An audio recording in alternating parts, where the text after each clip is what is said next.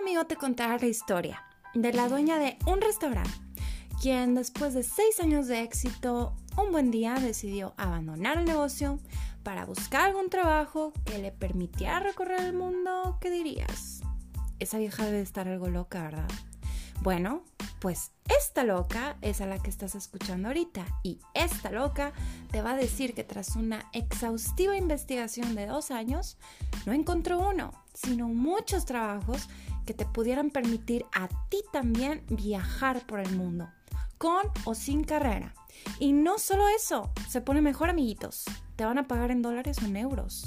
Oh my god, está muy ojona para Paloma, ¿verdad? Pues te lo digo que no. My friend, este podcast se llama Work and Roll y créeme, te lo platicaré todo. Let's get started.